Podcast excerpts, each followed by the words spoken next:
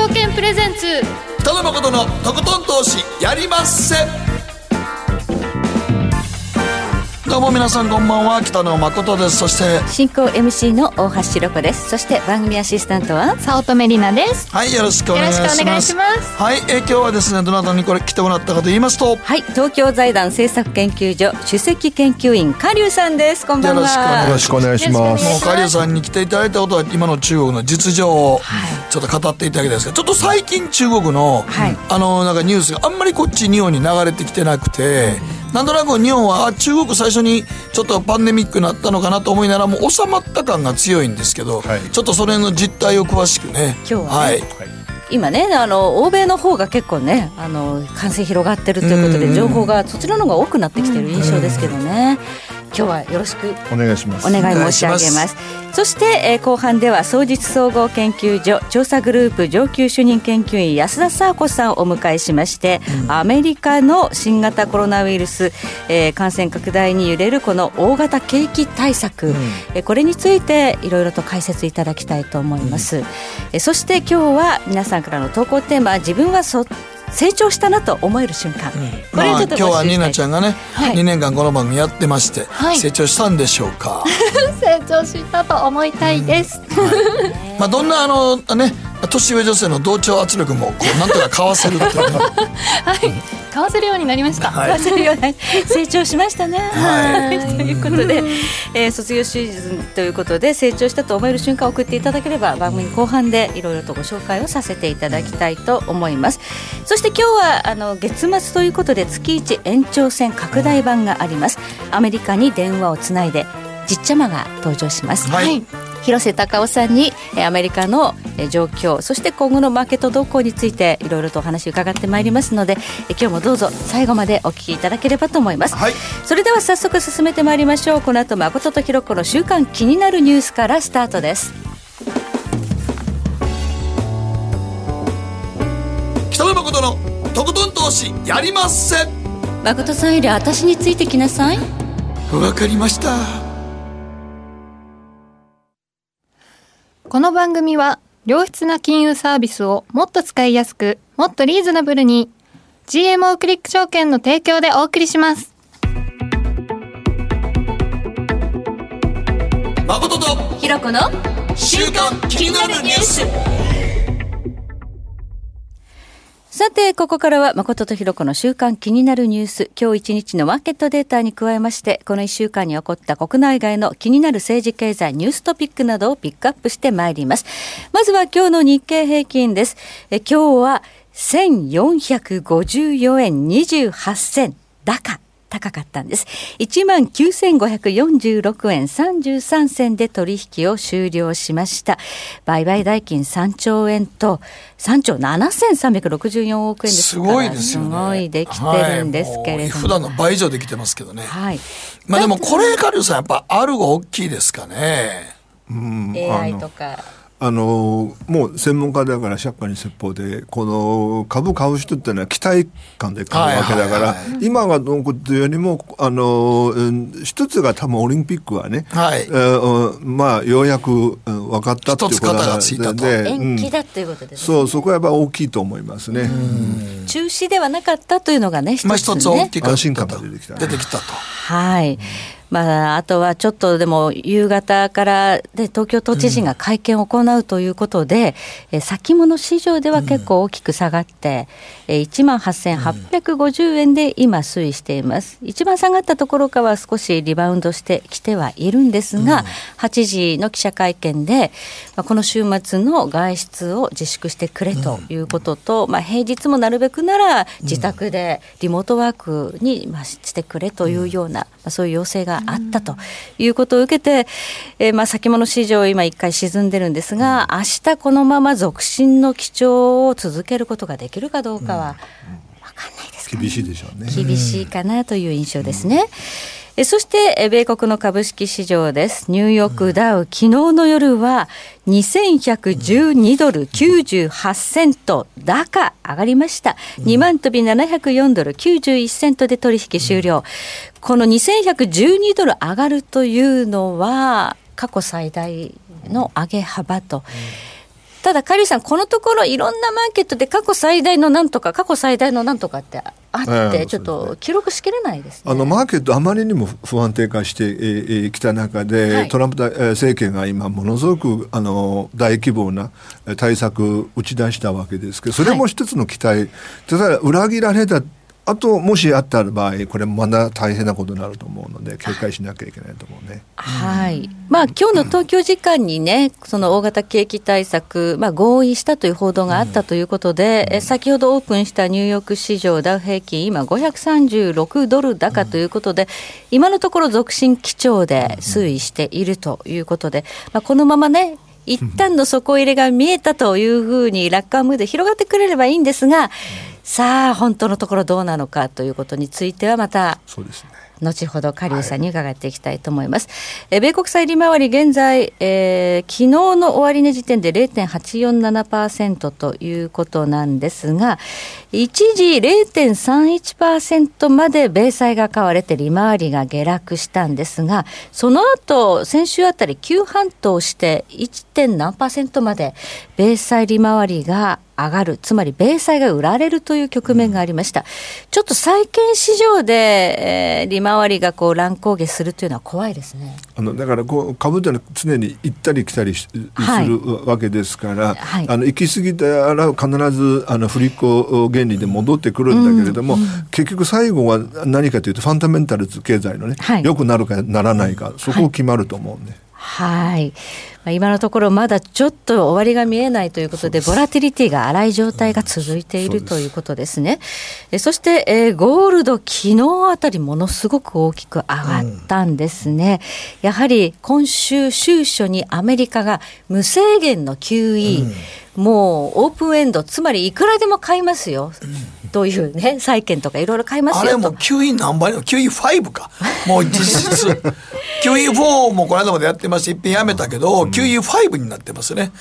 だからもう本当に市場をジャブジャブに、まあ、コロナウイルスの対策としては、ジャブジャブにするしかないですからね。あのあと、やっぱトランプ、自分が再選できるように、どうしてもこの株価上げていきたいというのが、多分強いと思いますね。はい。まあ、無制限という言葉にやはりゴールド市場は大きく反応して、うん、えものすごい勢いで上がったということがあるんですがやはりでも今気をつけなくてはいけないのは原油価格の方です、うん、現在23ドル60セントまで再び下落基調に入っています、うん、一時期25ドル台まで反発したんですが先週は19ドルということで20ドル割っちゃうっていうとんでもないことが起こってますのでこの原油市場が落ち着かないことには、このリスクというのが、またちょっと別の、ファクターで、ね、はい、リスク2つあるんですよ、ね、あの輸出する、原油輸出する国にとってものすごく大きなダメージ、はい、代わりに中国と日本みたいに輸入する国にとっては、あのメリットが出てくるわけですけれども少し一長一短我々見極める必要あると思いますね。はい、ここが落ち着かないとあのジャンク債市場とかハイイールド債市場が落ち着かないというようなね、うん、指摘もありますので、うん、今大変なボラティリティということですが現状では米株続伸基調で動いていますと。いうことです。ではここでりなちゃんがこの1週間気になったニュース、はい、トピックピックアップです。はい、えー、今週は巣ごもり消費拡大、自宅時間が増え盛り上がる家中消費というニュースなんですが、はい、新型コロナウイルス感染拡大を防ぐため自宅で過ごす時間が増えている今自宅時間を楽しむアイテムやいつもの食卓をちょっと豪華にするメニューなど、うん、家中消費への注目が高まっているそうなんです。今ね、あの 名古屋ずっと毎日やってて、昼間ぐらいに見てたらウーバーイーツがものすごくもうめっちゃ走ってます今。今ウー。バーイーツとアマゾンの配達はもう死ぬほど忙しいと思いますね。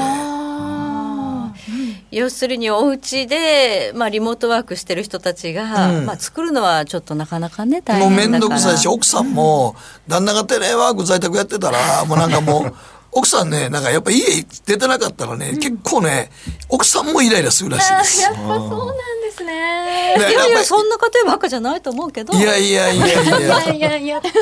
これはね、やっぱそういうもんですよ。そういうもんですか。いや、だってあの、三食作らなあかんとかなってめんどくさいんですよ。まあ、そうですね。そこに子供がおって、まだ昼飯も作らなあかんのに、加えて旦那まで。そんな、そんなゴミみたいな。いやいやいやいや、いや結構あの奥さんストレスやと思いますよ。うんうんああまあ、ウーバーイーツにとってはね、まあ、ウーバーにとってはとてもいいことかもしれないですけど、まあ、なんか通販とか結構あ通販も今やっぱりあのやっぱりあの食べ物系の通販はすごい今強くなります、あーまあね、いろいろなん。とかショッピングとかいうのを食べ物をつい電話して届けてもらうっていう。もうやっぱりだからその辺がやっぱりねどうしてももうなんか一食はとりあえず簡単なもんで昼間済ましたいので、どうしてもそっちに行きますよねだから。だから今だからみんな他の業界が全部ダメやけど夜もだからあんまり会社によっては出歩くなって言ってますからね。そうですね。あだから今、あの、 Zoom で、あの、それぞれ回線つないで、自宅で飲み会をあ してる人たちが。あ、なるほど。 Zoom 飲み会。れそれテレワークと同じやんか。やっぱり一人で飲むのはあまりに寂しいから、なんかつないで、なんか喋りたいっていう。で、そうやってみんなインターネット使うから、ちょっと回線が重いんですよね。でもなんか嫌がってるらしいですよ女の人の在宅は。テレビ会議でやるときに自分の家見えるから。うん、すごい嫌なんですやっぱり。嫌ですね、それ。だからパーテーション私買いましたもん。え、そうなんです後ろ隠し。隠してるんですか？つ。パーテーション隠し。トイレ行ってあのやればいいんだよね。トイレ嫌ですよ。めっちゃめっちゃ。まあだから今だからまあまあ人がたくさんいてんなと思うのがそういうあの、うそのウーバーイーツとか、ショッピングの食料品とかね、デパあとデパ地デパ地下ね、あんだけあのなんか言うていろいろ言ってる割には僕名古屋でデパ地下行ったら、おじいさんおばあさん意外とマスクせんと普通に買ってますよ。俺一番危ない世代ってその世代やと思うね。本来なら。結構朝あのドラッグストアで行列してるのはもうおじいさんおばあさん救ですよ。急で行列してますよね、そうそう 結構濃厚に並んでる感じがそうなんですよ。マスクせんとね。そうあ大丈夫かなみたいなのがある逆に思いますけどね。だからあとあの意外とねびっくりしたのがね、ゴルフ練習場とかゴルフ場今混んでんすよ。ああ。なんで？いや行くとこないから。あでゴルフ場は外やから、あのに限られた人数で動いてるから濃厚接触でも周りの身内だけやから。まあ歩いてね、こそう。う青空の下ほんでで風吹いてるからそんなに別にね、あのウイルスがどうのこうのって飛沫がどうのこうのっていうのあんま考えんでええから。はい。この部屋が一番危ないんじゃない？そう。あースタジオは機密性が高いからね。はい。一番危ないかもしれないです今お花見なんていうのはこの間の3連休とか結構出歩かれてる方多かったのかなだからなんて。だから逆に東京増えたんよ。あちょっとみんな気緩んだんです。3連休は結構人手がそうですね。あったみたいですね、いや、なんか見てたら結構あの、目黒川のとこなんかタクシーで通ったら、あらま結構出てるやん。あらまあらまっていや、いうでもまあ、で出たい気持ちわかんだよね。息が詰まりますからねそう、みんなだから歩きながらビールとか飲んではったから結構。まあ、歩きながらならいいんじゃないかとかね、まあ、自己判断でいろいろねやるしかないというところあるんですが、今日ね8時都知事がいろいろと今言いましたけどね。えー言いましたけどね、それについてはまたね、いそうただまあね、あの、マスク売ってないのは確かですしね。トイレットペーパーはまだうちのい。や近所全然ないですよ。ないですよね。ないですよ。あれこんなん言われる前からもうなかったですから、もうすでに。今度プレゼントしてあげる。あれえ中国側から送ってくれますか？なんか愛知県のどっかのあの市長さんが前送りすぎて返してくれ言ってましたけどダッサーと思いながら。ちょっとねその辺もまあねそれノーコメントです。はい。はい。ということでここまで誠とひろ子の週間気になるニュースでした。この後はコマーシャルを挟んでマーケットフロントラインです。北野誠のとことん投資やりまっせ。ーやりますせって何語ですか？さねえ先生好きって10回言って。それ10回クイズでしょいいから。じゃあ好き好き好き好き好き好き好き好き好き好き。僕も先生好き。もう。思わず笑みがこぼれる。株式 FX は GMO クリック証券。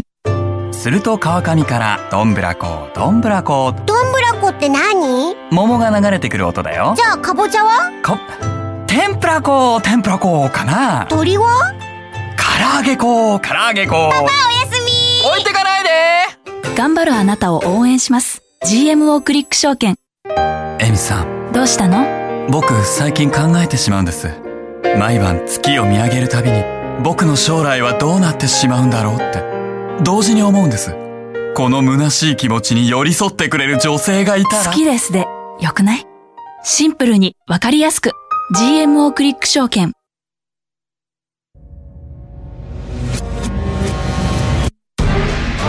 北野誠のとことん投資やりまっせ。誠さんより私についてきなさい。わかりました。さて、ここからはマーケットフロントラインです。今日は東京財団政策研究所首席研究員のカリュウさんにお話を伺ってまいります。どうぞよろしくお願いします。よろしくお願いします。さあ今日のテーマは？どうなの？どうなる？中国経済。復旧シナリオから見えてくる世界経済の今後。まあ、ちょっとまずカリウスさんに、今現在日本であんまり中国が一瞬なんかもう収束してるかのような雰囲気で、まあ世界各国他の国々があまりにパンデミックになったので、はい。そっちばっかり言ってるんですが、現状中国は今現在どんな感じなんですか？あのー多分ね、あの、一番ピークの時に比べれば、今感染者数が減ってきているのは、やっぱ確かだと思うんんですね。で、どうしてそうなったかっていうと、ものすごく厳しい、あの、制限をはい。実施したので、電車乗るのもピッてなんか熱当ててましたもんね。電車どころじゃないんですよ。あの、お家の外を、お例えば、えー例えば私のね、親二人住んでるんだけれども、一、日一人だけ30分、あの、買い物に出かけられる。けど、に二人目はダメなんです。30分以上外に、あの、いいると戻ってきたらペナルティかかるわけだから、そこまで厳しくやるとやっぱウイルスがですね、広がらないんで、ただ、あの、えー4月えー4日、8日からですね、4月8日から武漢、武漢市、震源地の武漢市も今度解除するので、その制限がですね、私が見てて多分ね、セカンドピークが来ると見て、えーおります。ということは突然変異。突然変異もあるんだけれども、要は今中国が、あの、発症してない、ウイルス持ってても発症してないっていうのはキャまあ、、キャリアだけでね。うん、あの感染者としてカウントされてないんです。そういう人も実はあのコンテージョン感染するんです。だからあのあまり緩和するとですね、先ほどその花見の話と同じように中国人は2ヶ月以上家に閉じこもったわけだから、わーっとこう出ていてあのクラスター作っちゃうわけですよ。そこは多分一番危険だろうと思います。緩めると再拡大する可能性はがあり得るということそうでね。ですすね。もう一つが、はい。今あのヨーロッパアメリカにいる中国人、はい。あの全員ではないんだけど十数万人、はい。一斉に今帰国し始めているんです。なぜかというとアメリカ例えばイタリアとかですね、はい。あの感染者増えてるの危ないとか言って、で中国はもうもうもうあのピークアウトしたという宣伝宣伝もあってですね、はい。それを信じた人は一斉に帰国するわけだから、中に感染者も多いので、だからあのまた持ち帰った人たちによって感染が広がる可能性まだあります。はい。中国はでもそれを受け入れるんでしょうか？自国民だからあの拒否するわけいかないのでいかないはい。だからまあとりあえず帰ってきて、はい。まあ、とりあえずしばらく待機しとけよと動くなよと。あのね、あの政府がですね、はい。待機場をあ借り上げてとりあえず2週間、隔ね。離をうしてですね、はい。ただあの今回のウイルスの潜伏期間実は2週間だけでは済まないのであのその隔離がですね解除された後多分ねまた広がる可能性があります。うんちょっと謎の多いウイルスですから2週間っていうふうに区切ってね、そうです。大丈夫だとは言い切れないということですよね。ということで、えー感染の再拡大のリスクがある中中国は本当はあの日本にね、そろそろこの桜の時期には、えー来日する予定だった習近平のこれもなくなりました、全人代というね重要な会議もなくなりました。これはいつ会議やるんですか？ああのですね中国のこの、えーウイルスのその感染がですね、はい。本当に収まったという、えー一つの、えーバロメーターがですね、はいあの何見るかっていうと全人代の開催がですね発表されたら多分ねおおよそ収まったと。でまだ、えー今日に至って発表がないので憶測はあるんですけれども、はい4月の下旬か5月の初めに開催するかもしれないと言われているんですが私はまあ多分ね上層部がまだ決めかねていると思います。まあ、開催するとやはりそこでみんな集まるわけですから、感染リスぜクがあの全人代っていうのは、あの大えー日本の国会のようなもんで代表がね約3000人いるんです。3000人。うん、3000人一度に集まって1週間、あのおお同じ会議室だから、えーその上あの記者がですね、はい。大体3000人ぐらい集まってでこのこの人たちはまた秘書とかついてくるものだから、はい。数万人あそうですか。で彼らはまず宿舎というかホテルに戻って、うんはい。えー夜まだいろんな飲み会もあったりするので、はい。これは多分、えー短期的には多分ね開催する勇気がないと思いますね。現状ではまだだから収まっていないということの証左ですね。これを開催しないということは。でこれ開催されなければ、はい。当然日本にその訪問に来るということもありえませんから。はい、ということで、まあ、中国まだじゃあ完全に抑え込みに成功していないともう全然。いうこと。全然というのは失礼なんだけど、ピークアウトしたかもしれませんがセカンドピークは必ず来ると僕は見ています。はい。まあ、こうした中あの株式市場の方はもう世界が大暴落する中上海総合はなんとか保っているということで、ここをどう読むんだと。あのその前にまずその経済を議論するときにはい。3つの流れが重要なんで1つが人の流れ。はい2番目が物の流れ3番目がお金の流れ、今おっしゃったのがお金の流れ最後なんだけれども、はい。まず今回中国は人の流れを完全に止めたんです。はいはい。あのにあヨーロッパは今完全に止めようとしてるわけです、日本は完全に止めてないんです、そうですね。ね、でただ中国は一つ失敗したのが人の流れを完全に止めたと同時に物の流れも止めたわけです、はい物の流れ止めるとあのサプライチェーン物流寸断されてしまうので、今その状況続いているんです。いつ復活するかまだわからない、はい。時間がかかる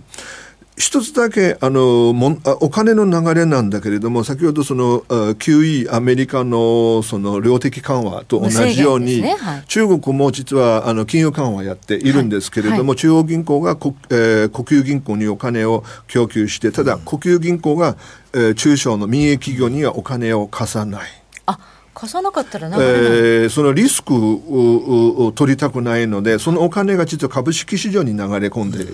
で株価が上がる。で問題なのが実体経済の中小企業これから倒産ラッシュに入っていく可能性が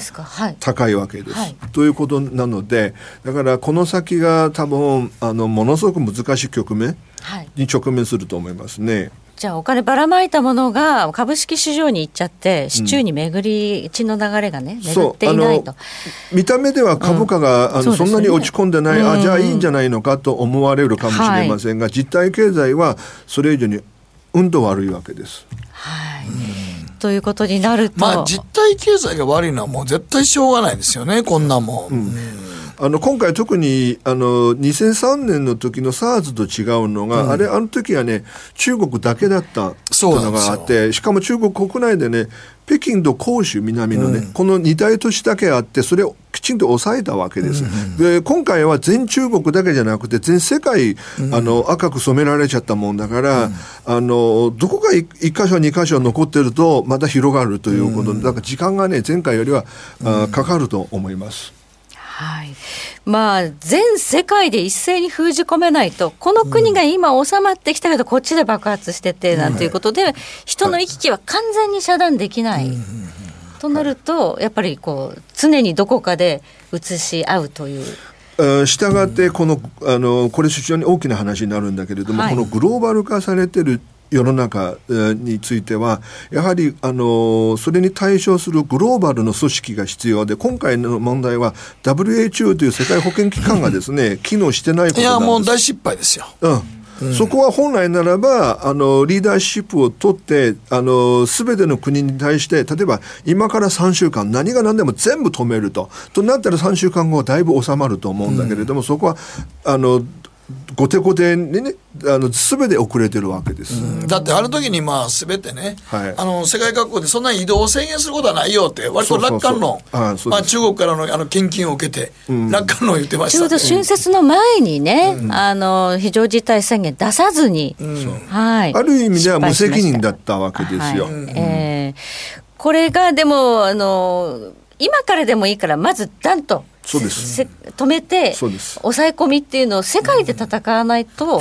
ダメだっていうことですね。今ねバラバラのあの温度差が全然違うわけですから、きつくやってる国と緩んでる。そうするとですね結局収まらないわけですよ。はい。はいそうすると、まあ、今まであのグローバリゼーションっていうのはいいことだということで進められてきたわけですけれども、それがやっぱり見直される、サプライチェーンとか、まあ、中国を組み入れて、ね、いろいろやってきたわけですけれども、こういう見直しがちょっと入ってきたりしますかね、今後。あのもちろん、ただ、あのまだ今、あの主要国はそこまで余裕がないわけですから、まあまあ。とりあえず目の前のこのウイルスをどう抑えるか、そそれでえー精一杯なわけですけれども、い、つ終わるかまだ見えない。で、でもいずれ終わるわけですけれども、収まった時に、多分、えーサプライチェーン、例えば自動車、はいはい。えーどこにそのおどれぐらいの資産あ設備をですねお置いとくか完全に中国に依存していいかどうかみんなは多分反省すると、えーえー思うしあのそれから半導体、えースマホとかパソコンとか、はいはいそういうう作るのがどこがベストなのか今までどちらかというと経済合理性を考えて人件費の安い中国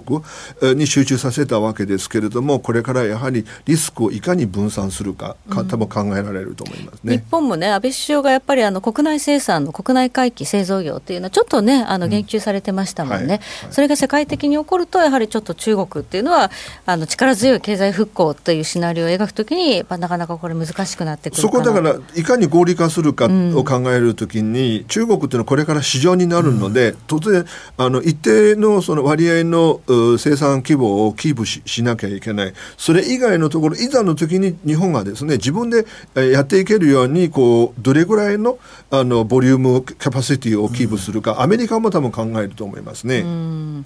やはり中国はあれだけの規模ですから、本当にクラッシュさせてしまうと、世界が負う傷もだからリーマンショックの時の中国の依存度と今の中国への依存度全然違いますよね。今あの世界の経済に占める割合は18%。18%もうそろそろ2割になるそうです。だからリーマンの時に3%ぐらいは言われてましたからね。うんということで、あとリーマンの時はね、あの中国が、まあ、お金出して。お金ばーっとばらまいたおかげで、世界がこう復興するね、みまあ宣伝をつけてくださったみたいなのが今中国はばらまくお金がもうないからですね。ないんです。か。あの、はい。中国の公債、公の債務、はい。で、中央政府の債務、地方政府の債務、国有銀行の債務、国有企業の債務、4人の債務合わせて GDP に占める割合が303%。303% とんでもないとんでもない借金ですよね、要するに。あのだから金持ちのようには見えるけれども、は実はものすごく債務抱えているわけだからリーマンの時のようにドンとこう大きなあのその財政出動しようとできないんでですきなね。いんですね。あとこの債務っていうのは債務ですから返さなくちゃいけないわけですよね。もちろん、はい。はい。これ返せるんですか？あのですからに今回のこのウイルスの感染拡大がですねどれぐらい続くかなんですけれども、はい。仮に6ヶ月続いた場合私個人的に一番心配しているのがあの今まで言われた不動産バブルの崩壊、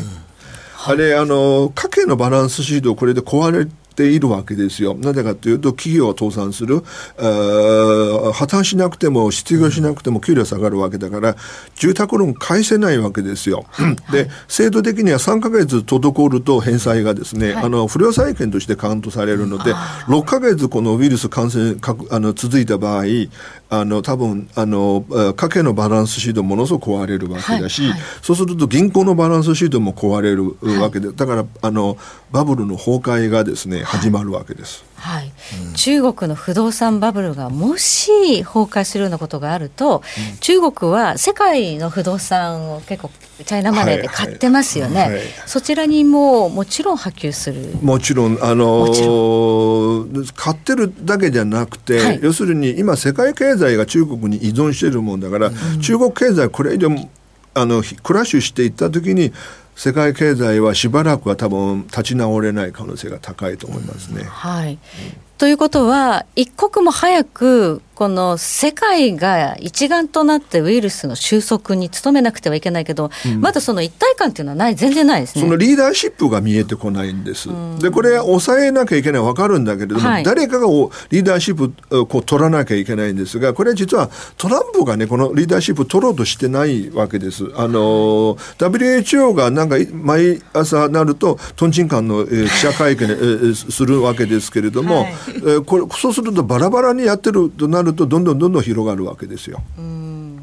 ままあ、WHO のあの テドロスさんというのはね、ちょっともう中国とがっつり握手されてる感じですので、まあまあ、もともと一帯一路の中に入ってますからね、あの国はね。握手してくれるのがありがたいんだけれども、うん、やっぱこういうウイルスに対処する WHO、あの要するにウイルスの感染拡大を防ぐ防波堤の役割を果たすこの機関なのに、うん、その役割をね、果たせてないわけですよ。うん、はい、そうすると、このまま感染拡大っていうのが、まあ、世界に広がって、今ね、北半球が、これからあの南半球、アフリカとかね、インドとか、そうそういうところが今度ね、寒くなっていくわけです。しかもアフリカとかはもともとあの医療そのメディカルファシリティって言って、はい、そのなんていうの医療機関がですね足りないわけだし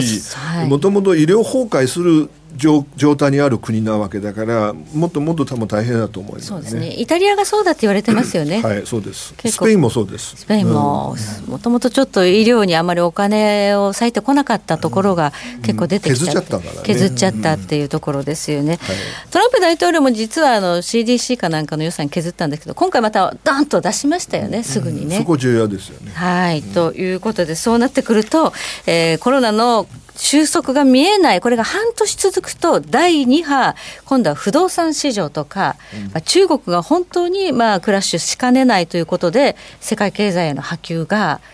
あり得るということですね、うん、あのこの話する前に、はい、ももう一言言わせていただくと、えー、今回のこのクライシスが最後かかるのはどこかというとワクチンいつ開発されるかなんです。なぜかというとエンディングが見えないあのゲームになってるわけだから。あのこのワクチンを開発するのはまさにあの国際協力なんです、うん、1か国だけじゃできないわけだから、はい、みんな力を合わせて特効薬とワクチンを早く開発して開発されればインフルエンザみたいにみんなあの安心できるわけですけど、うん。はい、かったら飲めばいいわけだから注射すればいいわけだからそこで今の話にあのご質問に答えるとすればあのやはり先ほど繰り返しおっしゃられたあのグローバル化されている世界経済の弱さ、はい、弱体化しているこの問題点というのは今回のこのウイルスの感染拡大で実は見えてきたわけです。はいえー、だからあの利益当然あのグローバル化グローバル化してみんな享受するわけだけれどもリスクをマネジメントするファンクションは実は不十分なわけです。えー、そのリスク一番大きいのは何かというと情報が共有されてないんです。例えば中国は、えー、この情報を約2か月隠したわけですね。で、それで広がってしまった。だって日本の麻生大臣が、うん、中国の言ってることはちょっと信用できないんだって公式で言ってますからね。うん、まあ、麻生さんのことはコメントしませんけども。あの、だから要するにこの、こういう重要な情報をみんなシェアしないとリスク管理ができないわけですよ。はい。あのやっぱりこのウイルスに対してはこうだとかこうだとかっていろんな情報がねあの各国のあの、ね、優れた医療機関で、まあ、出てきてると思うんですけど、それをやはり共有しながら、まあ、対抗するっていうのができてないわけです、ね、ただあのいまだにこれがどこから来たのか分かってないんです、一番最初に中国人は野生動物食べたからコウモリねあのそれで感染したと言われ僕はね武漢実は10回ぐらい行ったことあるんだけど一度もねコウモリごちそうになったことがないんです。でしかもこの季節ねコウモリ取れないんですよ。飛んでないから。だからあの一つの説があの研究所から漏れたものだと言われているし、その可能性全くその排除できないわけですから。でもあのどこから来たかわからないと実はこのワクチン作れないんです。これはオリジナルのあのそのゲノム取らなきゃいけないわけです。あ遺伝子の解析です。そうそうそう。じゃあそういう情報を、まあ、なんかまず最初に発見されたところからつまり中国がどんどんどんどん出してくれないとそうただこれね中国は例えば日本とかアメリカの科学者を受け入れてそれであのやって分析していただくとなるとできないんですよこれは国のメンツあるわけだからこれこういうのをまさに WHO の専門家がねチームが入ってそのオリジナルのウイルスのゲノムを取ってそれで開発するとこの肝心のその WHO は全く機能してない。まあ、今ね50万人の署名が集まってそのテドロスさんを辞めさせる運動っていうのはあるみたいですけど。ぜひ署名したいね。署名したい。となると、ちょっとあの世界経済っていうのは、本当に去年までは絶好調で、まあ、特にアメリカ一人勝ちとは言われてましたけれども、うん、アメリカが大丈夫だったら大丈夫だろうっていうのが、がらりと変わって、うん、ここからしばらくは、安心できないというか、第2フェーズというのを覚悟した方がいいということですね。あの私から見ると、絶好調でもなかったんですが、はい、ああの去年から今年の1月にかけて、米中の貿易戦争があったあした、ね、この番組何回もお話しさせていただいたんですけれども、ええ、1月19日、米中が第1段階、フェーズ1の合意に達した、はみんなほっとしまして、はい、でもそのすすぐ次にこのクライシスが来たわけですけれども、はいえ、実は米中の貿易戦争まだ終わってないんです。はあ、で 5G に関してもアメリカが中国を許していないんです、だから問題だらけの中でこのえー、ウイルスがあの参戦してきたわけですけれども私は早くあのリスク管理をきちんと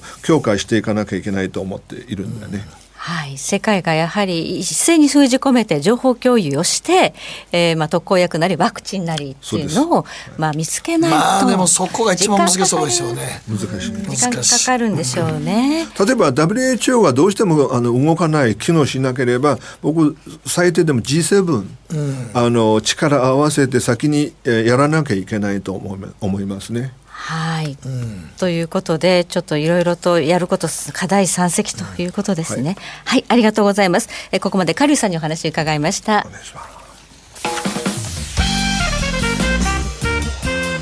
北野誠のとことん投資やりません。GMO クリック証券はおかげさまでファイナンスマグネート社2012年から2018年の調査において FX 取引高が7年連続で世界第1位を獲得。多くのお客様にご利用いただいております。GMO クリック証券は安い取引コストが魅力であることはもちろん、パソコンからスマートフォンまで使いやすい取引ツールも人気。また、サポート体制も充実しています。FX 取引なら取引高世界ナンバーワンの GMO クリック証券。選ばれ続けているその理由をぜひ実感してください。GMO クリック証券株式会社は関東財務局長金賞第77号の金融商品取引業者です。当社取扱いの金融商品のお取引にあたっては価格変動などの理由により投資元本を超える損失が発生することがあります。お取引をする際は当社のホームページや契約締結前交付書面にて手数料などの諸経費及びリスクについて十分ご確認ください。北野誠のとことん投資やりまっせやりまっせって何語ですかさあマーケットのリアルということでございまして今日は。総実総合研究所調査グループ上級主任研究員安田沙子さんと今日も電話がつながっています。もしもし。もしもしこんばんは安田ですよろしくお願いしますよろしくお願いいたします。まあ安田さんもそうでしょうけどアメリカでこんだけ蔓延するとあんま思ってなかったと思うんですけどねここまで広がる、しかもニューヨーク州が最悪の事態になっていますね。はい、そもそも1月21日にワシントン州から始まった、まあ、感染拡大なんですけれども、うん3月にかけて急増したということで、今となってはニューヨーク州2万5千人を超えまして、全米ダントツで1位という状況です、はい、やっぱりまあ地下鉄使ってますからね、やっぱり。うん、そうなんですよ。であの、アメリカの地下鉄って、あんまり普段使われない方多いんですけど、ニューヨークに関して言いますと、なんかちょっとやっぱりラッシュアワーは日本と変わらないくらい、うん、まあ、日本はちょっと言い過ぎかな、でも非常に混み合ってしまうので、しかもマスクしてない方が当然ながらほとんどですから。当然ですからね。はい、はいということで、えー、先週はカリフォルニア、そしてニューヨークまで外出禁止令が出たということで、週末はものすごい暗いムードになりましたけれどもね。おつやムードじゃないですけれどもね、実はもう、非常事態宣言は3月16日までに50州すべて出してるんですけれども、はい、外出禁止令、まあ、大学勤務ですとか外出禁止令というのは、あのいわゆるあれですね、在宅勤務だけじゃなくて、すみません。それで、こちらになりますと、17州ですね、ハワイ州が最近になってこちらに入りまして、やっぱりあの人口が多い、都市部の多い州が多い、やっぱりそういう在宅勤務だったりですとかを推奨して、オーダー出している状況です。うんはい。というようなことがあって、週明けね、あの、フェド、FRB が、えー、無制限 QE というのを出して、もう切れるカードは全部切ったみたいなところがあるんですが、これだけじゃもう足りないということで、アメリカはあの財政も出動して、これ、緊急で対応策を練っているということですね。かなりピード感を持って対応しています。はい。はい。そもそも、あの、第一弾の新型コロナ対策費83億ドルというのももうダンディーですし、はい。で最近になりますと、第2弾の新型コロナ対策費、こちら1000億ドルですね。こちらにつきましては、検査が必要な国民に対する費用の保証だったりですとか、はい。まあ、家族が感染した場合、本人が感染した場合の有給休暇の確保だったりとか、ちょっと盛り込んでたんですよ。ちなみにアメリカは、あの、連邦政府の法律で、有給休暇っていうのは保証してませんからね。あ、そうですか。そうなんです。でこういったことを盛り込んできまして、で、今回第3弾目ですね。はい。こちらにつきましては、2兆ドルということで、2兆ドルって、日本円最大。ここが、ここはすごいですね。200兆200円。兆円ですよ。これはやっぱりだからだからこれやっぱり大統領の国なんかなと思うね。アメリカすごそういね。ですね。いや、リーマンの時も大概お金入れましたけど、あの時のオバマさんもね200 200兆円って。桁がすごい。そうなんですよ。うんなんか GDP の規模でも全然違うんですけれども、当時は7870億ドルだったんですね。はい。で、これってちょうど5.5%ぐらい GDP で言われてたんですけれども、今回は10.4%、1割ですよ。GDP の1割はい。財政出動するということですね。はい。で、この中にはですね、あの、小切手の給付、いわゆる現金、現金給付が含まれてまして、一、人につき1200ドルで、まあご夫婦だったりすると、まあ、2400ドルなんですね。お子さん一人につき500ドルプラスになってくるんですよ。なので、4人家族であれば3400ドルになります。はい。すごい。3、かも40万円。はい。プラスアルファです。あの、プラスアルファというのは、そのスピード感なんですけど、もうウィルシン外務長官は、4月の初めぐらいにもう送りたいって言ったんですよ。はい。ああ、もう早いですね。早いね。早いね。迅速やね、ほんまに。う。もうん本当にそうなんですね。まあ、そうやらないと意味がないんですよね。こういう危機っていうのは。そうそうそう止まってるわけですから。はい。17州全体で外出禁止の状態なんですけれども、17州って言いますとね、全然50州でそんなとは思いますが、人口にして言いますと、もう同率した45%なんで、やっぱりニューヨーク州ですとかね、カリフォルニア州ですとかが入ってきますから、人口の比率にしてみれば大きくなってしまうんですよ。でほとんどサービス業がシャットダウンの状態ということは、あのサービス業ってやっぱりあの7割を、GDP の7割を占めると言われているので、そうなってしまうと、4食以上の深刻な状態に陥ると、そういう観測が出るわけですよね。はい。え、でも200兆円って、アメリカの GDP の何パーぐらいなあ、あの、アメリカの GDP の10%ぐらいです。10%。?10 パーか。1割です。日本もそれぐらいまでなってんのかやなってるかな日本日本も頑張ってやろうとしてるんですけど、ないな、そこまで。はい日本は今回、あの、いろいろ言われてる30兆円っていうのは、はい。そうなんです。これで実は GDP やと第1弾に違いと、いろいろ合わせまして、うん。ても6%ちょっと6かなっていうぐらいですよね。うんまあ、5.8%ぐらいと言ってますけど。8%か。ですから、ちょっと迫力に欠けるし、その内容もね、えええー現金じゃない感じで、アメリカなんかだから、まず、まず現金配ろうと思ってるんでしょ？とりあそうえず。なんですよ。もともとその案は否定的だったんですけども、なんか日本が強い。なんか日本でなんだの？商品券とか。はい。なんかこう、あの、利権が匂いますよね。あの、リーマンの一応、まあ、件であまり続けに回ってしまって、消費にならなかったという反省があるらしいんですけれども、うんそれにしてもやっぱりちょっとインパクトにかけますよね。そうですね。やっぱりその、お給料入ってこないとか、働く場がなくなって、えーあの本当にお金が欲しいっていう場合に、本当そうなんですよ。商品券とか和牛とかじゃないかなって。何では言うやねんって話じゃないですか。漫才じゃないんだからって。なんかあの辺になんとなくなんか利権のあれを感じる感じますよね。いわゆる俗議員が頑張ってんのかっていう話ですからね。はい。ちょっと日本はどうなんだ減税がどうしてもやりたくないみたいなんで。そうやまあね、そうですね。まあ、消費税減税という話があったりですとかね、所得税減税なんていう話もちらほら聞こえてきましたが、やっぱりそちらはということになりそこまでは踏みみ込まないということですそうね。富裕層もね、もしかしたらという話もありますよね。それはもうそういったものを与えないというようなね。はい。でもまあ払ってる方もいらっしゃると思います。あの渋チンのドイツですね結構やってますけどね。そうなんですよね。まあ、ドイツはですね、これまで財政規律をしっかり、ね、務めれたというところ、ここで会が現れましてですね、GDP 比約22.3%に相当するような支援を行うと。すごい、アメリカよりすごいかもしれないっていうね。うん、4枚目なんですけど、連邦企業や個人事業主の新向けに1560億ユーロの国債を発行するということですこれだから、新規で国債発行するっていうのは、ものすごい思い切ったことですよね。アメリカ政権ではなかったこと、やはりここで。第二次世界大戦以降で最悪と言ってますから、やっぱりそれだけのことを否定するわけですよね。だからやっぱりあのリーマンよりこれは長引くしひどいと。今財政支出をしてなければやばいって思ってるんやね、うん、そうですねやっぱりリーマンの時というのは、まあ、金融市場というところ、まあ、住宅市場というところが破壊でしたけれども今回は本当にお金が知れないどこまで広がるかわからないというのがやっぱり不確実性の象徴として現れますよね。うん、はいまあ、あのドイツが22%も出すというんであれば、日本5.8%っていうのは、ちょっとあまりにも寂しいですよね。そうですね。まあまあ、まあ、ドイツはさすがに、まあ、和食は大体進行している国ですから仕方がないといえば仕方ないんですけれども、うん、あと一つやっぱり欧州でこれから気になるのは、あの、本田祭ですよね。本田祭を共同で、はい、まあ、EU 全体で発行するやしないやという話が盛り上がりつつあるようでして、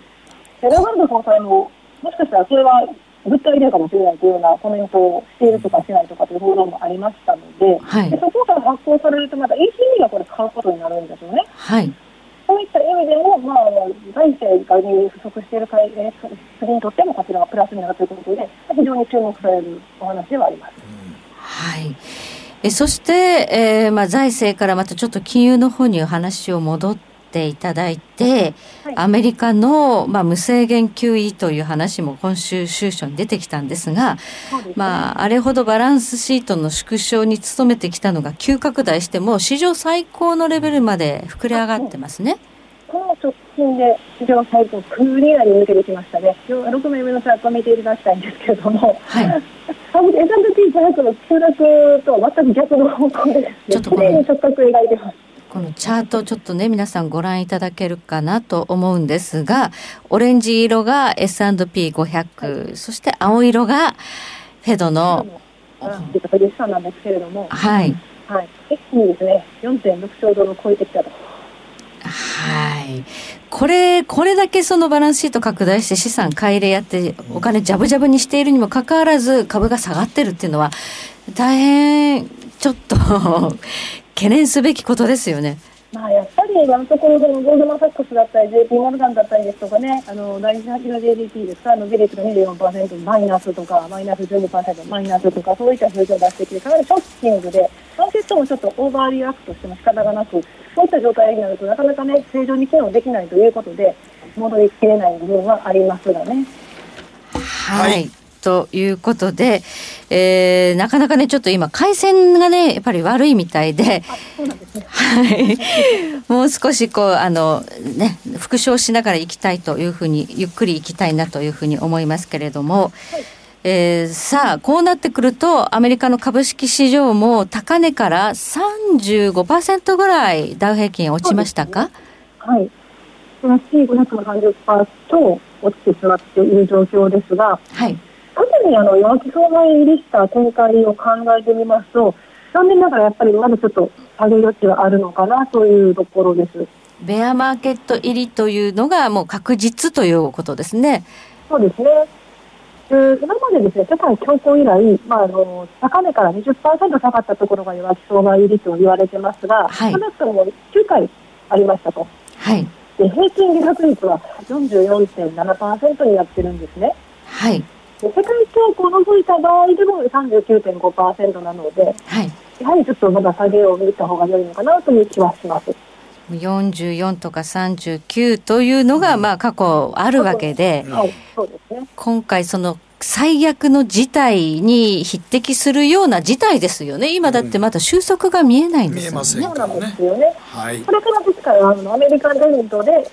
こうロックダウンが広がっていくに従って感染者数が減少していけば、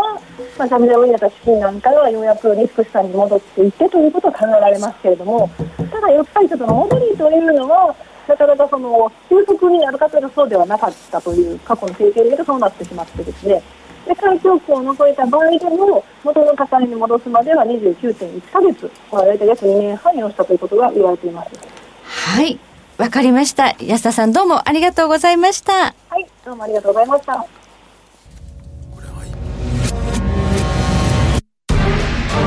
北野誠のとことん投資やりまっせ誠さんより私についてきなさいわかりましたあらっしゃいご注文どうぞうーんと大盛りラーメンにトッピングでチャーシューコーンメンマ海苔それに味玉白髪ネギねあバターとわかめも全部のせ一丁シンプルにわかりやすく。株式 FX は GMO クリック証券。占えましたぞ、あなたの未来。えどんな？あなたは努力次第で大きな成功を収めます。ただし、野菜中心の食事と早寝早起き適度な運動をして健康なんだよ母ちゃんのセリフと一緒じゃん未来は自分で切り開く。株式 FX は GMO クリック証券。バカモン！お前は周りが見えてない！また怒られちゃったよ。部長の前歯に。自分勝手にするな！大学生のノリはもう通用しないぞ！はい。海苔をどうにかしないとまずいですね。部長歯にノリついてますよ。もっと楽しくもっと自由に。GMO クリック証券さてここからは皆さんからいただいた投稿を紹介していきます。今日のテーマ自分は成長したなと思える瞬間。はい、えー、原油 ETF さんからアベノミクスの序盤で調子に乗りすぎてフルレバレッジで勝負していたら翌日バーナンキショックがありまして。1200万円を溶かしてしまった親父です、その時のトラウマで1年前から全力でダブルインバースを買って待ってましたが去年後半どんどんバブルが走って含み損800円マイナスになりも震えておりました。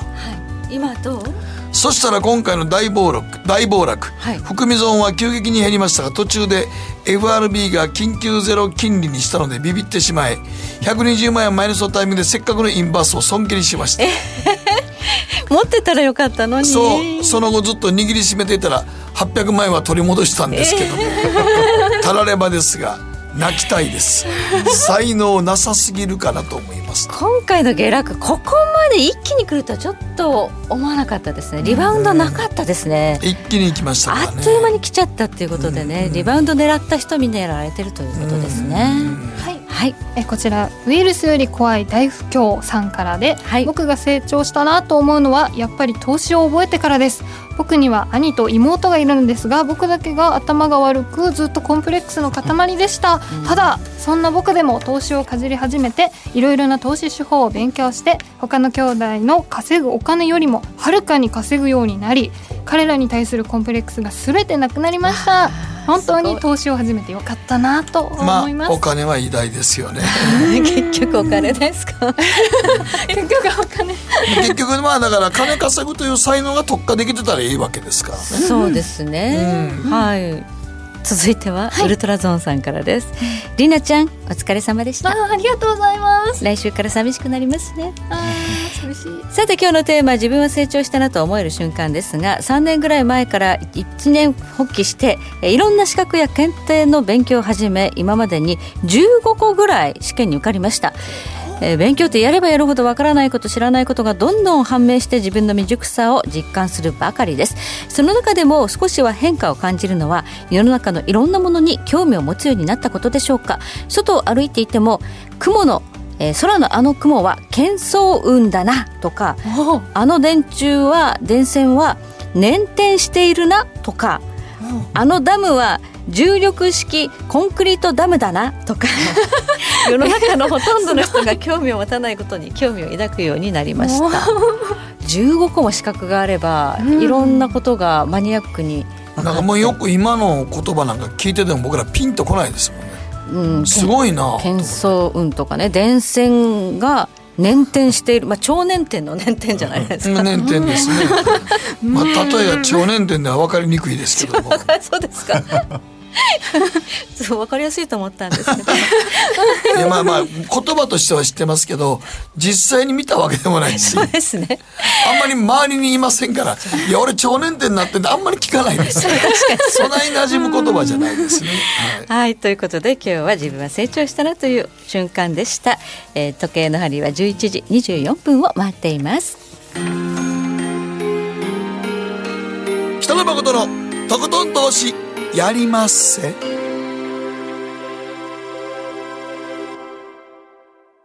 この番組は良質な金融サービスをもっと使いやすくもっとリーズナブルに GMO クリック証券の提供でお送りしました。はい、まあ、りなちゃんはね、ちょっと今日でお別れということで、まあ、ちょっと延長戦はまだありますけどもね。はい2年間ありがとうございます。ありがとうございまししたた。さあ、マーケット大荒れの中で、嵐の中でということになりますけれども、えーダウ平均ですが、今日オープンでは600ドル近く上がっていたものが一時マイナスに沈んでもうね、むちゃくちゃやね。そう現在ついていかれ。ついていけないですね。現在21ドル高なんですが、これまたマイナスに沈むリスクがないとは言えないということですね。恐怖指数もどちらかというと上昇圧力が強いという中で、ちょっと落ち着かないですね。うん、あのですから、あのこの人の流れと物の流れ落ち着かないとお金の流れ絶対に安定しないからね。じゃああんまり今ねあの持ってる資金こうそこだと思って安いと思ってドンとやらない方がいい、もうちょっと待って。取れないリスク取らない方がいいと思いそうま。ですすね、まあ、今週来週の注目スケジュールというのがいろいろあるわけですけど、まあ、経済指標これから多分よくないの、ね、4月とかいっぱい出てきますよね、アメリカの GDP あの4、6月期まだ4月来てないんですけど、4、6月期マイナス24とかマイナス30になるという試算がうん。ゴールドマン・サックスがね。そうなんですよ。そのぐらい、だってマイ GDP がマイナス20何パーセントって、とんでもないまあ、聞いたことない止まっちゃうからね止まっちゃいますからちゃうね。ということですから。まあ、これ、まあ予想がされているから、実際に数字が出てきたときに、それほどショックないかもしれないですけど、でも、経済が止まるっていうことは、やはり覚悟していかなくちゃいけない。やっぱマイナス2桁っていうのはやっぱりあのいちょっと見たくらなんでもことありますか、カさん、ちょっと。ないですそうね。晴天の霹靂だからやっぱりショック大きいと思いますね。うんまあ、あのきっかけというか、まあ、材料は、ね、分からなかったにしても、去年の今頃去年ですね、ちょうどその長短金利逆転するとかしないとかで、来年のリセッション懸念っていうので、騒がれたことありましたよね。やっぱり来るんですね、はい。不思議とそういうことが起きるというのは、やっぱゴムが伸びきっちゃってるっていうか。しかも今回さっきも申し上げたように中国はまず下がる。3月にあ4月に入ると13月期の GDP 発表されるから多分大きなマイナスになると。これ初めての話になって。てほんでヨーロッパも下がる。であまだあのアメリカも下がるのででもショック大きいと思いますね。はい、じゃあまだまだ悪い数字、これからいっぱい出てくるということで、まあ、それに今備えた資金管理で皆さんは投資すると、そうですね、うん、あん。まりリスクはあんま大きく取らない方がいいかなと。いうことですね。まあでもとりあえずこんなあのジェットコースターみたいになったら、まあ乗りに行くのが難しいですからね。難しいです。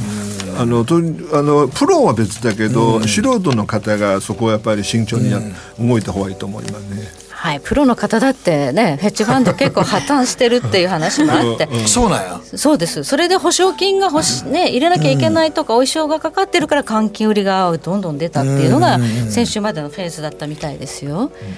だからこれからもだからそういう破綻するところはだってボーイングとかチェサピークとかアメリカの企業も危ないみたいな話いっぱい出てきてますもんね。まあでもボーイングはさすがにね、支えると思いますけどね。さすがにとは思いますけどね、はい。え今日はですね月一延長戦ということでこの後23時30分からは30分の拡大版で延長戦ありますので、広瀬隆夫さんに電話をつなげます、こちらも引き続きお付き合いいただければと思います。ここまでえカリーさんにいろいろとお話を伺いました、はい今日はありがとうございましたカリーさんどうもありがとうございました頑張ってください。はい、では延長戦もお付き合いください。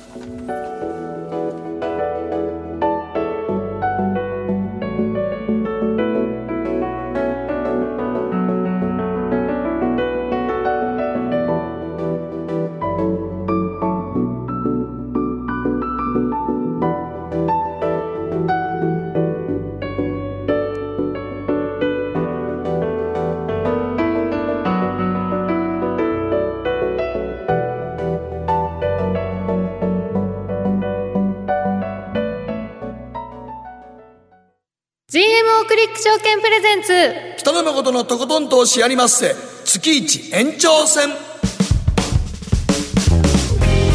はい改めまして北野誠のとことん投資やります。月一延長戦の時間でございます。はい、えー毎回北野誠のとことん投資やります。のラジオの本放送終了後 YouTube ライブのみで配信している延長戦を毎月最終週のみ拡大版としてラジオでもお届けしちゃいます。もちろん YouTube ライブでも配信中ですのでそちらもお楽しみください。はいということでございましてね。この後ねアメリカにも電話をつないで。そうまあ広瀬さんにいろいろと聞きたいですけどもね、はい、ここまで感染拡大するとは現ね在まあでもあの YouTuber ですからねじっちゃまちっちゃま YouTuber ですよ。すごい人気みたいですよ。はい。というわ YouTuber けじっちゃまにね。はい。はい。というわけでここからは誠さんひろこさんそして私早乙女里奈の北野誠のとことん投資やります。レギュラー陣3人だけでお送りいたします、はよろしくお願いいたします。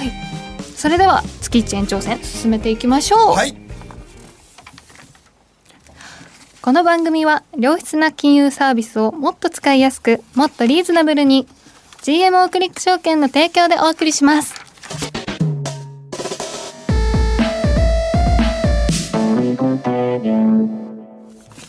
ここからはマーケットホットラインのコーナーです。国内外のマーケットの気になる動向を専門家や市場関係者の方と生でお電話をつないでお話を伺いながら、今後の展望や投資戦略を様々な視点から検証していきます。ということで今回はアメリカ・フロリダ在住コンテクスチュアルインベストメンツ LLC 広瀬隆夫さんとお電話がつながっています。はいもしもしこんばんは。こんばんは。いやー広瀬さんよろしくお願いしますちょっと僕もこのコロナ舐めてましたね。いやーちょっといや、ね。ここまで僕も拡大すると思わなかったですね。そうですね。あの今回起こってる問題は、うん。えーキャッシュフローの問題だと思うんですよ。キャッシュフロはい。そういうと非常にあの難しい響きがあるんですけどーも、うん。早い話が資金繰りやりくりの問題ですよね。やりくりね。はいつまりその突然外出禁止とか言われたんで、うん。レストランもオープンしちゃダメとドライブスルーだけにしなさいとかっていうふうに言われちゃったんで、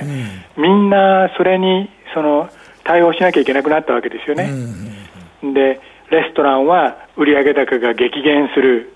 ブロードウェイの劇場も閉めろっていうふうに言われる、そうすると俳優さんも失業するし、レストランのウェイトレスも失業する、そういった形でお金の巡りというかお金の回りがぱったり止まっちゃったわけですよ。はいはい。それが今回のそのマーケットの混乱の原因だと思うんですよね。まあでもあのねシルク・ド・ソレイユも解散してましたからね。そうなんですか？うん。あ、そうです。でなな7500人解雇ですから、じゃあ、でその時にね、はい。そのおまあ、中央銀行とか政府ができることっていうのはうん。2つあると思うんですよ。はい。はい。一つは金利政策、うん。ないしは金融政策ね、うん。これは例えば FRB の政策だと思ってください。はい。はい。もう一つは財政政策、うん。で今日実はあの日本時間のお昼頃2兆ドルの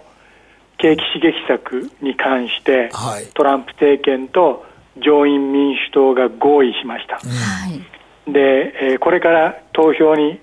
入っていくんですけども、で多分その上院下院で可決されて、大統領が署名すると思いますけれども、これは財政政策なんですよね、うん。で具体的に何が起こるかというと例えば国民一人一人に13.4万円の現金を給付すると、うん。そして、えー失業しちゃった人に関しては、通常の失業保険に加えて、うん。毎週6万円上乗せ。うん。でその当座しのいでくれと。うん。いう形でお金をその国民のポケットの中にねじ込むことをやるわけですよね。収録もあったらね、大丈夫ですよね。そうです。まあ、とりあえずのいあのとりあえずはここまで国がやってくれるというちょっとした安心感は出ますよね。そうです。うんで、なぜね、FRB の方策だけではなぜダメなのだということを一言説明すると、はいあれは国全体のそのおお金の周りを、うんきつくしたり緩めたりすることしかできないんですね。はいはいはいつまりピンポイントで救いたいところを救えないというところがその金利政策の限界なんですよ。そうですね。個人個人の生活まで守るもんじゃないですからね。そうです。で、それは議会の仕事なんですよね。うん、で、こういうことをやるとですね、ハイパーインフレになるんとちゃうかとかね、はいはい、そういう批判が出るわけですよ。うん、出ますね。で、あの、単に臨転機を回してるだけじゃないかと。うん、で、えー、お札をするだけでは、価値を生むことはできませんという、まあ、論者がいるわけですよね。はい、しかし、今回起こっていることはちょっと違うんですよ。うん、何の罪もないあの、怠けてない労働者たち、はいはい、ウェイトレス、バーテンダー、それから劇場関係者、航空会社の人たち、うん、そういう人たちが自分に罪がない、落ち度がないにもかかわらず、うん、このヘルスケアの問題で、えー、自宅待機になっちゃったと。うん、だから、これはそのプロダクティブアセット、つまり、その人の力というのはその生産力でありあの、まあ、価値を生む、まあ、ポテンシャルを持ってるわけですよね、人間というのは。その生産材が活動できなくなってるわけですよ、はいはい、金回りが悪くて。だから当座の間だけその金回りを良くして、うん、生産材が永久に失われちゃうことを防ごうと。その生産材というのは我々国民にほかならないんですけども、はい、だからこのだからこの政策は非常にいい政策で、必要とされている政策なんですよ、うん、だからまあ、あのこの時期をとりあえず乗り切って、今、お金払っといて、みんな安心してねと、まあ、とにかく、はい、FRB じゃなくてあの、議会の仕事はそっちですもんね、うん、そうです、それが議会の仕事なんですよね。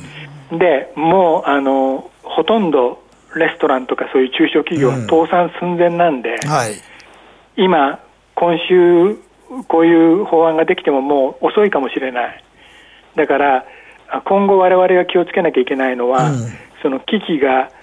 金融セクターに飛び火するかどうかですよね。例えば、その住宅ローンの滞納が増えてる、はい、クレジットカードローンの滞納が増えてる、はい、そういったことで銀行にプレッシャーがかかり始めると、うん、ヘルスケアクライシスが、うん。ファイナンシャルクライシス、つまり金融危機になっちゃうんですよね。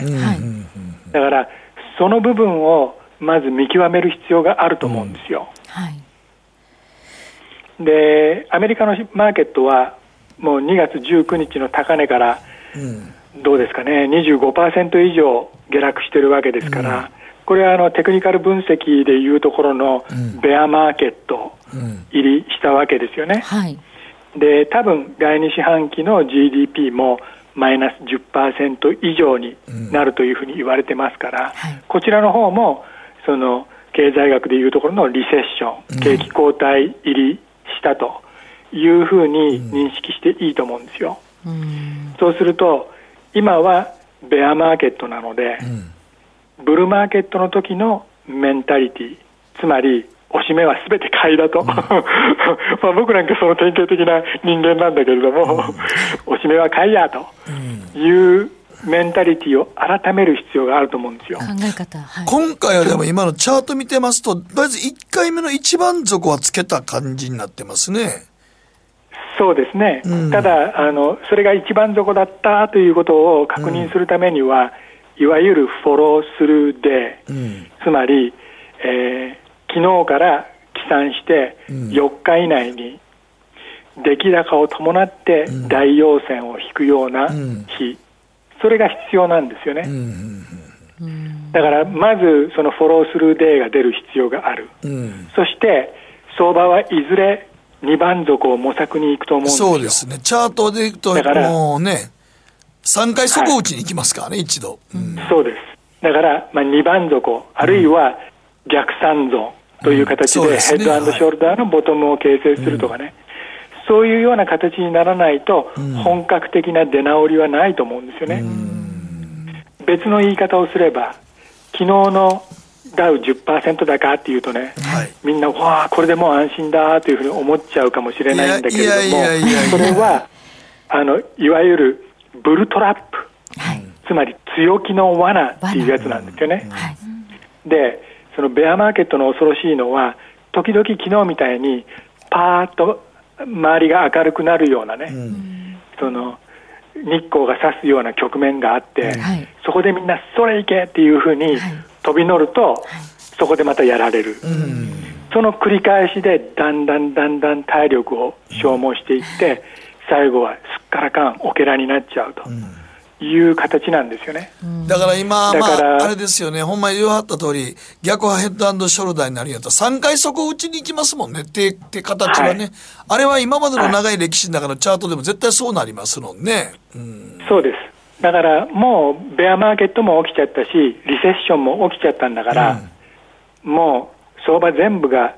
リセットボタンを押されたのと一緒なんですよ。うんはいはいはい、だから、その、ゆっくりここは構えて、じっくりその見極めて、それでまたゼロからスタートすればいいわけで、だからちょっとその肩を肩肘張らずにね、リラックスして応用に構えてそれでゆっくり出動するというそういう態度が必要だと思います、あの実際航空会社のあれはどうなってるんですか？はい、うん、えー、っと3000億ドル強のその支援金が払われるというふうに言われてるんですけども、それでも1か月持たないんじゃないかなと思うんですよね。だから追加追加でどんどんあの救済していく必要があります。そうするか、それとも全部の便を止めちゃうか。つまり空っぽで飛行機を飛ばさないということが非常に非常に今必要とされていることなんですよ。だから業界全部で示し合わせてここの路線は例えばニューヨーク、サンフランシスコはユナイテッド航空だけが運航するとか、そういうふうにみんなでサバイバル策を模索していかないと、うん、あのただキャッシュ燃焼してたら大変なことになると思いますよね。だからまだ分かんないです、今回の救済策でも、はい、あとちょっと最後に原油の動きなんですが、これはどう捉えておられます、はい、えー、苦しいですよね、うん、でもあのシェール、まあ、サウジアラビアがアメリカのシェールの息の根を止めに来てるという理解でいいと思うんですよ、うん、ただ問題点としてはシェール業者はその都度先物を売ってその年の生産分というのはヘッジしてありますんで、うん、今原油価格がこんなにベコンベコンに下がっても、うんまだ今年は潰れないかもしれないんですよ、うん、多くの業者が。うん、だから、その低い原油価格を1年以上続ける必要があるんですよ、サウジは。うん、もし、その需給関係を本格的に改善させようと思ったらね。だからそういうその血みどろの死闘が今始まってますんで、まあちょっと。でもサウジは本当に、本当にでも対ロシアだけじゃなくて、シェールも含めての戦いなんですか、これ。そうです。あの本当に息の根を止めたいのはシェールだと思います、ロシアじゃないと思います。この状況で。そうですね、需要が減るというのに増産するなんて、ね、とてもじゃないけど考えられないですけど、サウジはやっぱり、やっぱり一回言ったら、振り上げた拳は下ろさないタイプの国？はい、あのそれと、もともとサウジアラビアは生産コストが非常に安いんで、それと確認埋蔵量も多いんで、だからその今、わざと原油価格を低くして、それで、うん、まあ、マージナルな、つまりその、生産コストの高い業者をその懲らしめておいた方が、その長期で見た時のその総収入は多くなると思うんですよね。だからそういうそろばんの上で今あえて価格をみ自らぶっ壊しにいってるんだと思います。ね、もう一つちょっと聞きたいことあるんですけど、はい、日本もあの確定申告の期限っていうのは1か月伸びたんですよね。アメリカもあの確定申告の期日伸びてますよね。はい。4月15日から7月15日に伸びました。そんな伸ばした。3か月も伸びたんですね。はい。それで、はい、もうあの確定申告したい人はあの確定申告していいんですよ。はい、そうすると、その還付金がある人は還付金が戻ってくるから。でもその追加で税金払わなきゃいけないような人はなるべく7月までギリギリまで伸ばして、はい、その間その手元のそのキャッシュフロー、やりくりがヘルプになると。あなるほど。いう親心から、その財務省はその3ヶ月の延期を、あの奨励したわけですよね。はい納税しなきゃいけないってなると、やっぱり今の時期大変だし、あのそれがやっぱり株式市場での換金売りを呼びかねないってこともありますよね。そうです。はいそういうことですね。はい。ということで、3か月も猶予がある確定申告ということですね。はい 羨ましいです。いな何が聞きたかった？や、日本は1か月だなと思って。それだけかい ありがとうございます。まあまあ一応救済措置ですけどねはいどうもありがとうございました、はい、ありがとうございましたありがとうございました。以上、マーケットホットラインのコーナーでした。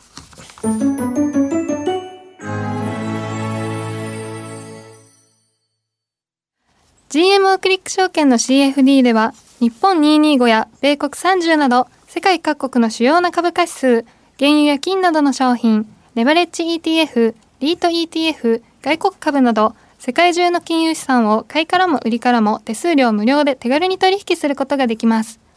今まで気になっていた世界中のあの指数、あの銘柄、あの商品に投資ができます。パソコンからスマートフォンまで高性能なトレードツールも魅力。CFD も GMO クリック証券。GMO クリック証券株式会社は関東財務局長金賞第77号の金融商品取引業者です。当社取扱いの金融商品のお取引にあたっては価格変動などの理由により投資元本を超える損失が発生することがあります。取引をする際は当社のホームページや契約締結前交付書面にて手数料などの諸経費及びリスクについて十分ご確認ください。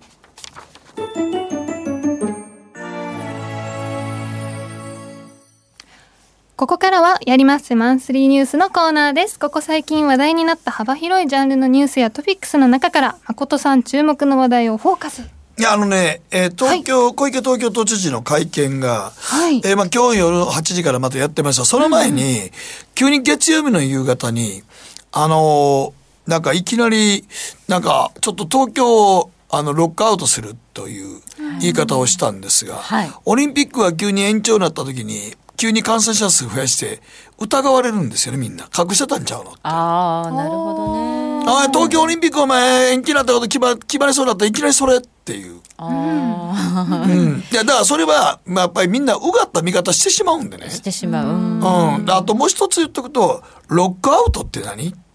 ロックダウンだっけ？ロックダウン。ロックダウン。もそうややし、クラスターもみんな使うんだけど僕ね僕らがパンデミックとか使うのと知事が公式で言う時の英語あのど全国の都道府県の知事にも総理にも言いたいねんけど日本語で言って。あのね、普段使わない英語でしょ。まずパンデミック、まあ、流行り病ですよね。あとクラスターは集団感染。まあ、河野太郎さんも日本語で言えよって、防衛大臣も言っておられましたけど、よくもオーバーシュートなんて、そんなん、あの、株式用語でしょ。行き過ぎたね、下落とかね。はい。そう。ね。だからそれでいきなり月曜日急に感染者数が増えました。まあ、その16人増えました。まあ、志村けんさんも入ってたんですけども、その中でまあ5人ぐらいは海外から帰ってきたと。このままでいくと、ちょっと東京都をロックロックダウンさせますって言うんですけど、ロックダウンって言葉がわかんない。まあ、突然出てきた、私もね、この度覚えました。いや、でも、それは、はいそれは、はいあの、東京ロックダウンって何ですかって記者も聞かないと、あれね、ああいうこと言うから次の日みんな、また慌ててみんなティッシュペーパー買いに行くねん、トイレットペーパーを。いいですか、年寄りの方とかテレビ見てて、わからない英語ほど怖いもんないんです。なるほど。そうですね。これは人間の心理なんですとん。でもないことになってとるんじゃりあえずないかって。とんでもないことになったんだなと。例えば、この週末不要不急の外出を控えてくださいというのであるならば、昭和のお正月三が日のような感じでお過ごししてもらえませんかとか。はい。その代わりティッシュとか慌てて買わなくてもこれが1ヶ月2ヶ月も続ける気はありませんと。ただ、この1、2週間山なんで、この1週間2週間、週末に関しては、もう昔の正月のように、昭和のお正月のように3日間、食料をちょっと貯めていただいて、あの、不要不急の外出やめていただいて、正月三が日の感じを思い出してくださいのと、都市封鎖しますとか、ロックダウンしますとか全然違うんですよ。ちょっとね、その新しい横文字ってすごいことが起きてるような印象になっちゃう、ね、なっちゃうんです。僕もだから実際にここまで広がると思ってなかったもありますけど、うん、多分もう人の行き来が世界規模でこんだけ動いてしまってたら、確かに先ほどの広瀬さんもそうやし、アメリカであんだけ入るとも思ってなかったと思いますね。うん、ただ、知事とかが会見するときは、本当に、あの、あんまり分かりやすい言葉で言わないと、うね。はい、うん、だから、本当におじいちゃんおばあちゃんとか、あれでまた次の日、火曜日に、もう朝の7時ぐらいから薬局に並ぶんですよ。そうなん、ね、なんかとんでもないことが起こっていると。はい。うん、まあねあのなんか戦時中みたいなね感じになってきちゃってるっていう、うん、でもそこまでじゃないんですよね実はね。実は。少しこう外出控えてくれれば、うん、なんか襲ってくるわけではないので、うん、まあ自分で気をつけていただければいいのに、はい、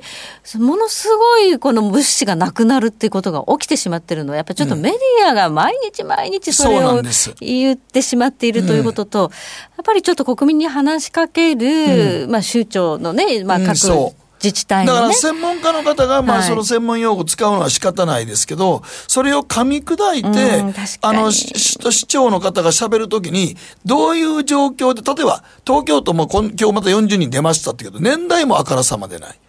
亡くなってる方も年代もはっきりしてない。で、どこでこうなったかも言わないで、とりあえず人だけの人数だけは煽る。で、これは、よろしくないんですよ、僕から言わすと。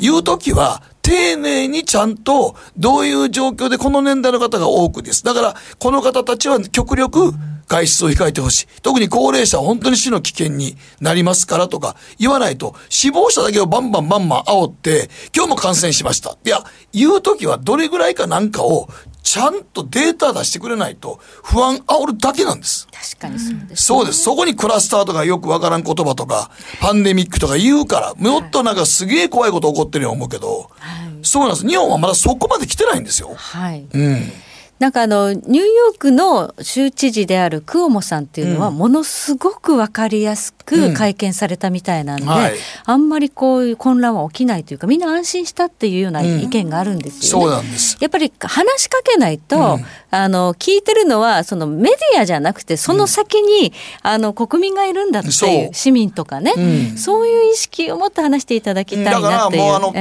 ー、特に僕らみたいにあのお年寄りに言うときに、そうですね、どういうふうに説明するするかは言わないと、うん、とりあえずわーっとなっちゃうと、聞き慣れない言葉でいきなり言うととんでもないことに起きてると。はい、っていうことが一番、あの、煽ってしまうんですよ。そうですよね、うん。トイレットペーパー足りないわけないんだもんね。そう、ないんですよ。あんだけデマやったと言うてんのに関わらず、まだ週末絶対ないですから。ないんですよ。うん、買えないんですよ、うちの近所は。まだ、まだ買えない。まだないですよ。ということはやっぱりよほどやっぱり心理的に来るものがあって、でもね、うん、お年寄りの方が例えばワンロール買ってね、うん、そんな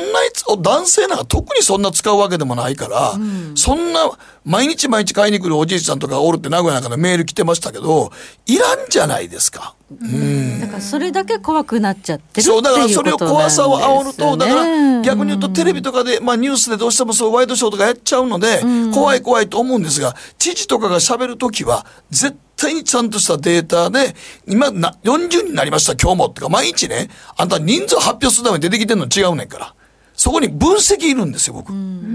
うん分析をちゃんとして、この40人の内訳はこの世代ですとか、こういう状況でなられたと思いますだからという説明をしてくれないと、不安だけが出てきますから。うん。はい。そうなんですよ。だから、ほんまはインフルエンザで何人年間亡くなってるかと比率もいるわけで、お年寄りの亡くなってる割合がどうやっていうのも、本当に難しいところなんですよ。うん、だって、年間3000人のはインフルエンザで亡くなってるのも確かなんですよ、これ。うん、はい。だからインフルエンザには特効薬がある。これはないからっていう怖さもあるけど、じゃあ年代の方でこの方たちがあんまり出ない方がいいですよとかっていう世界ですよ。うん、うん。確かにあのこの特殊な横文字がね出てきているということで、うん、なんだかとてもねあの世界的に恐ろしいことが起こっているような、うん、そうだからもうニューヨークとかイタリアのあの映像を流してほらえらいことなってますよえらいことなってますよってばっかりワイドショーもやっちゃうからそうなったらこうなりますよっていうのはあれもう煽っちゃうんでそうすると無駄意味もないティッシュペーパーとかトイレットペーパーとかキッチンペーパーとか納豆とかになるんですよ。あ納豆、う。ん、だから こういう時こそ本当にあの説明っていうのはすごい大事やし、ね、報道っていうのもちょっとあり方が問われるかなと僕はすごい思ってます。うん、はい、うん、まあねちょっとねあの先週の3連休緩んだみたいなのがいや確かにそうなんです。あって。やっぱりあったかかったしっていうのもあって、どうしてもやっぱり近所外出してありましたからみんなね、マスクもせんと。それで少しこう引き締めようみたいな気持ちがあるのかもしれないけど、あの本当に締めたいところは多分全然閉まらなくて、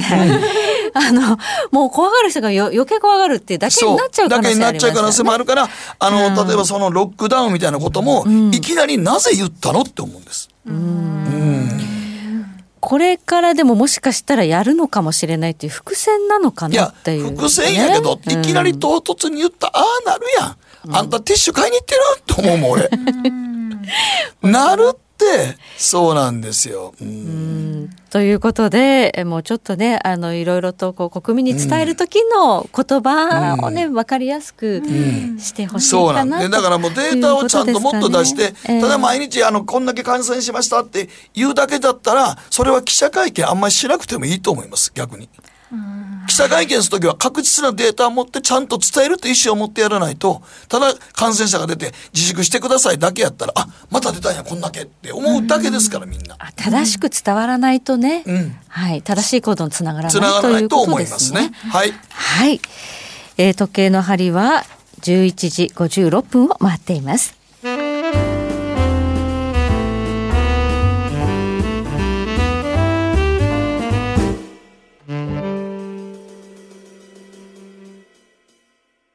てそろそろお別れの時間が近づいてきました。この番組は良質な金融サービスをもっと使いやすくもっとリーズナブルに GMO クリック証券の提供でお送りしました。さて、ダウ平均、今336ドル高、なんかジェットコースターですね。600ドル高、マイナス1点、また300ドル高。で、ニューヨーク引けた時どうなってるかもまた分かんない。です。しかもまあ別に今日一日引けが終わった時に、また下がってようが上がってようが、まあ何にせよ、しばらく相場は落ち着かないってことですから。はい。うん、さあ。ただ、ちょっとアメリカ羨ましいなと思うのは、はい、220兆円がここで出せるっていうのがすごい。そのやっぱり思い切りっていうのがアメリカだよね。いやもう今日名古屋のラジオに言った財務省は、関東大震災とか東京直下型地震に比べて80兆ぐらい持ってるはずなんですよ余計に。あそうなんだ、うん、じゃあこういう時じゃないですかね。うん、うん、そうあの新幹線の本数減らしてるから閉鎖はあるかも違います。JR 東海新幹線の本数走らせても儲からないからです。乗ってないから。ということでもう本当にお別れの時間近づいてきました。りなちゃんね卒業ですけど。そうなんです。はい。あもうあっという間の2年間でした。本当に皆さんありがとうございました。なんかもう最初は右も左も投資の世界がわからないでここに座っていたんですけど、はい、もう2年経つと何を言ってるか分かるようになりますね。ならなきゃ困るんですけど、はい、本当に皆さんから多くのことを学ばせていただきました、はい、本当に、まあ、これからはね、はい、社会保険労務士で、はい、社会保険労務士として生きていきます。はい。まあこれもでもすごいですけどね,、ね。社会保険我々が社会保険労務士と仕事してたと思うとなかなかない ですよ。でもないです。はい、新たな一歩祝福したいと思います。そうですね。頑張ってください。りなちゃんありがとうございました。ありがとうございました。はいよく大橋ハラスメントに耐えたもんですよ。してないですよ。そんなことないですよ。じゃあ皆さん。あのね二十八歳超えてしまいました。私の年を追い越した。はい、追い越しました。